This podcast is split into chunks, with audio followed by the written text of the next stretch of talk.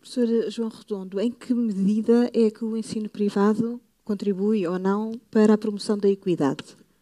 Uh, antes de mais, boa noite. Eu acho que o ensino privado uh, teve e continua a ter um papel preponderante, uh, não só para esta questão da equidade, mas previamente esta questão da equidade, para a democratização do, do acesso ao ensino superior. não há muitos anos atrás, a expansão que se verificou no ensino superior verificou-se muito à conta da intervenção e do papel que as instituições de ensino superior privado uh, desempenharam nessa altura. Uh, foi por aí que se deu a maior abertura uh, na expansão, passa a repetição, na expansão do, do, do ensino superior. e, olhando para as estatísticas da época, portanto há 20 e tal anos atrás, o percentual de estudantes carenciados era superior no ensino superior privado àquele que se registava no ensino superior público.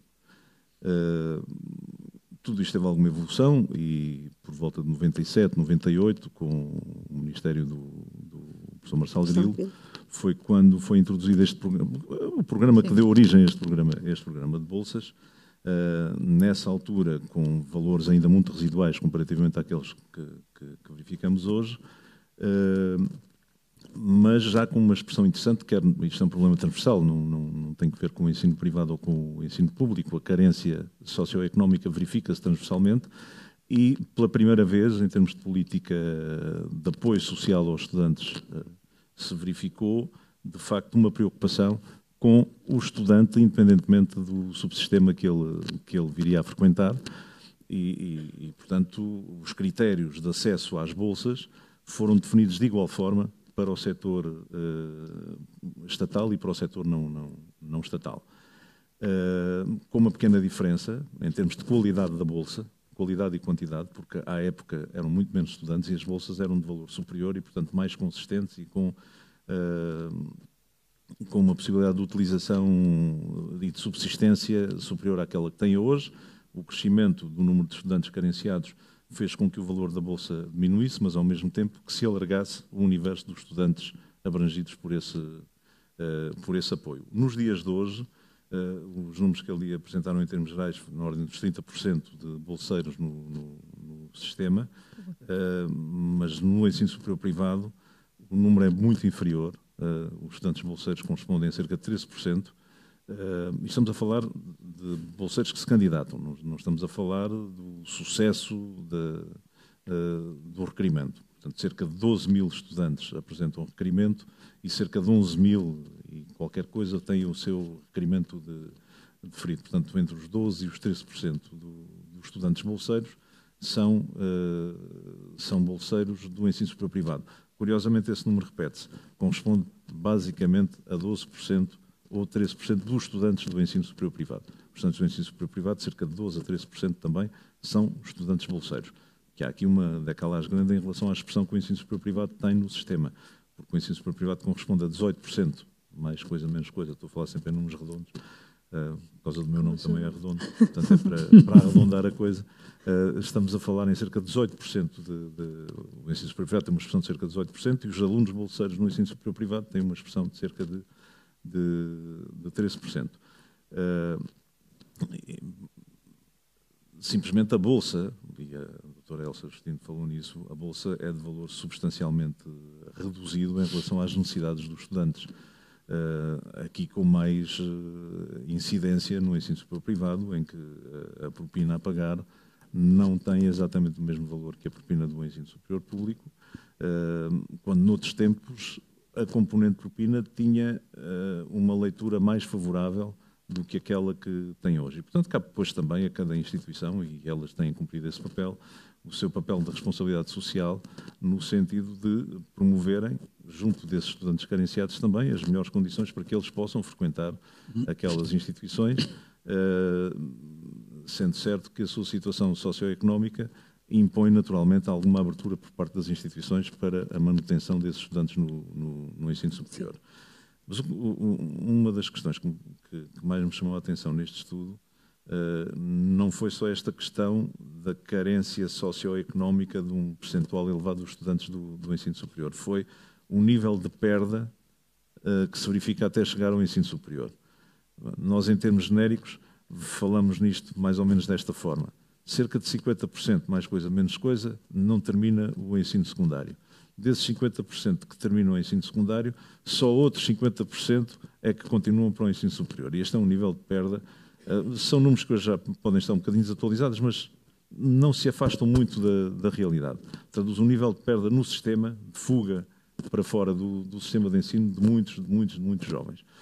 E provavelmente também aí estará a questão da carência socioeconómica, porque uh, nas famílias de condição socioeconómica mais frágil, uh, a entrada para o ensino superior é medida de uma forma completamente diferente. Em primeiro lugar, uh, mede-se o nível de utilidade imediata da formação que se vai obter. Em, e, portanto, se não se consegue estabelecer esta relação entre a frequência do, do, do ensino superior o, os custos que essa frequência impõe, mesmo com algum apoio social, e uma utilidade imediata da, da sua formação em termos de, de empregabilidade, à partida, uh, muitos eventuais estudantes com qualidade e também daqueles chamados resistentes para a professora Elsa Justino, porque concluíram o ensino secundário, não vão ter condições para frequentar o ensino superior na altura exata, portanto, na altura em que terminam o ensino secundário. Falou mais tarde por meios próprios. Uh, e, portanto, já fugindo a esta estatística do, uh, do sistema. Uh, depois, por outro lado, verificamos que o, o, regime de acesso ao ensino superior é idêntico para, é, também é transversal, é idêntico para o ensino superior público e é idêntico para para o ensino superior privado. e o número, o, o percentual de estudantes que entra para o ensino superior privado pelo regime uh, corrente, pelo regime normal, no caso do ensino privado são os concursos institucionais, uh, é superior em cerca de 4 a 5 pontos percentuais uh, quando comparado com o, o percentual de estudantes que ingressa no ensino superior pelo regime normal de acesso ao ensino superior estatal. é uma noção que às vezes não se tem. e, portanto, por aqui se verifica também, porque há muitos estudantes no ensino superior privado e eu digo isto pelo acompanhamento pessoal que tenho muitas situações desse género, há estudantes do ensino superior privado que, por vergonha, não se candidatam a bolsas, por considerarem que estão no meio em que a carência socioeconómica deve estar escondida.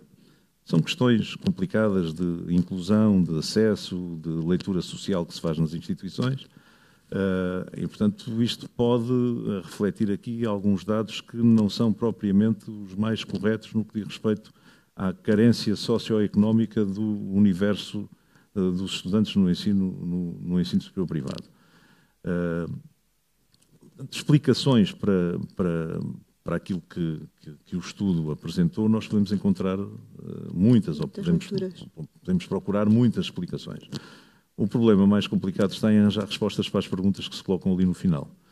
Porque não sei se temos todas as respostas ou se temos alguma resposta capaz de resolver, de resolver este problema que, uh, que, que, passa necessariamente, passa necessariamente pelo modelo de financiamento uh, do ensino superior, devendo centrá-lo muito mais nas, nas pessoas, fazê-lo incidir muito mais nas necessidades da, do, dos estudantes do que propriamente nas questões institucionais.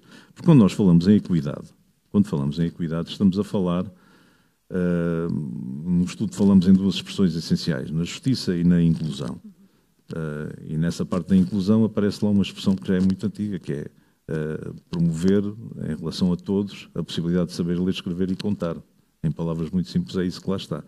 A inclusão hoje não é isso, é muito mais do que isso. É proporcionar o acesso aos níveis mais superiores de ensino a que uma pessoa tem direito, porque estamos a falar de direitos fundamentais hoje e que estão consagrados na nossa Constituição e que, são, e que devem ser promovidos com incidência na pessoa, mais na pessoa do que na instituição. E a equidade em relação às pessoas significa tratá-las de acordo com as suas especificidades. Uh, e o sistema que nós temos, por muito evoluído que seja, tendendo a ser um sistema massificado, não é um sistema que olhe para as especificidades de cada um. Uh, e, portanto, deixa aqui muitas particularidades de fora. O sistema evolutivo do, da, da, atribuição da Bolsa faz com que, chegando a um determinado nível, eu há pouco dizia ali em, em Sordina que, uh, não preenchendo a captação, passamos de uma possibilidade de apoio para zero.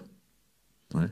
Uh, hoje há um sistema relativamente evolutivo porque o valor da Bolsa diminuiu bastante faz uma distribuição por mais e, portanto, há aqui uma evolução até aos mil euros de bolsa. Mas uh, muitos estudantes que se podem candidatar a bolsas também chegam à conclusão de que aqueles mil euros de bolsa, se receberem pelo valor máximo, não chegam, não são minimamente suficientes para eles poderem sair de casa, para poderem pagar a, a propina correspondente, e se for no ensino superior pior um pouco, uh, para poderem comprar livros, para se poderem alimentar, etc. Portanto, houve aqui uma, uma, uma certa evolução, mas no âmbito daquilo que é hoje o modelo de financiamento que nós temos em Portugal, seja o modelo de financiamento institucional, seja o modelo de financiamento destes eh, mecanismos de bolsas, se não for repensado no sentido de olhar mais para as especificidades de cada um, uh, dificilmente a equidade será uma, Obrigada, uma realidade.